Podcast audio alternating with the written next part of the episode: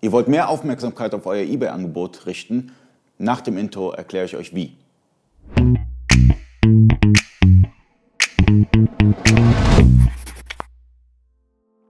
Freunde des E-Commerce, mein Name ist Ali Okasi, ich bin Inhaber der E-Commerce-Agentur eBayQ. In dem heutigen Video geht es um eBay SEO, besser gesagt um Emojis oder wie ich diese Emojis letztendlich in meinem Untertitel einfüge. Ganz einfach, macht es einfach. eBay unterstützt diese Funktion. Ihr könnt Emojis nutzen und damit euer Angebot ein bisschen besser darstellen und euch von der Konkurrenz so ein bisschen abheben. Wir haben manche Händler begleitet und haben diese Emojis eingefügt und ganz schnell gemerkt, dass die Verkäufe sich verbessern. Ihr könnt es selbst mal testen, einfach Emojis einsetzen in eurem Untertitel und gucken, was passiert. Vielen Dank fürs Zuschauen, bis zum nächsten Mal, euer Ali.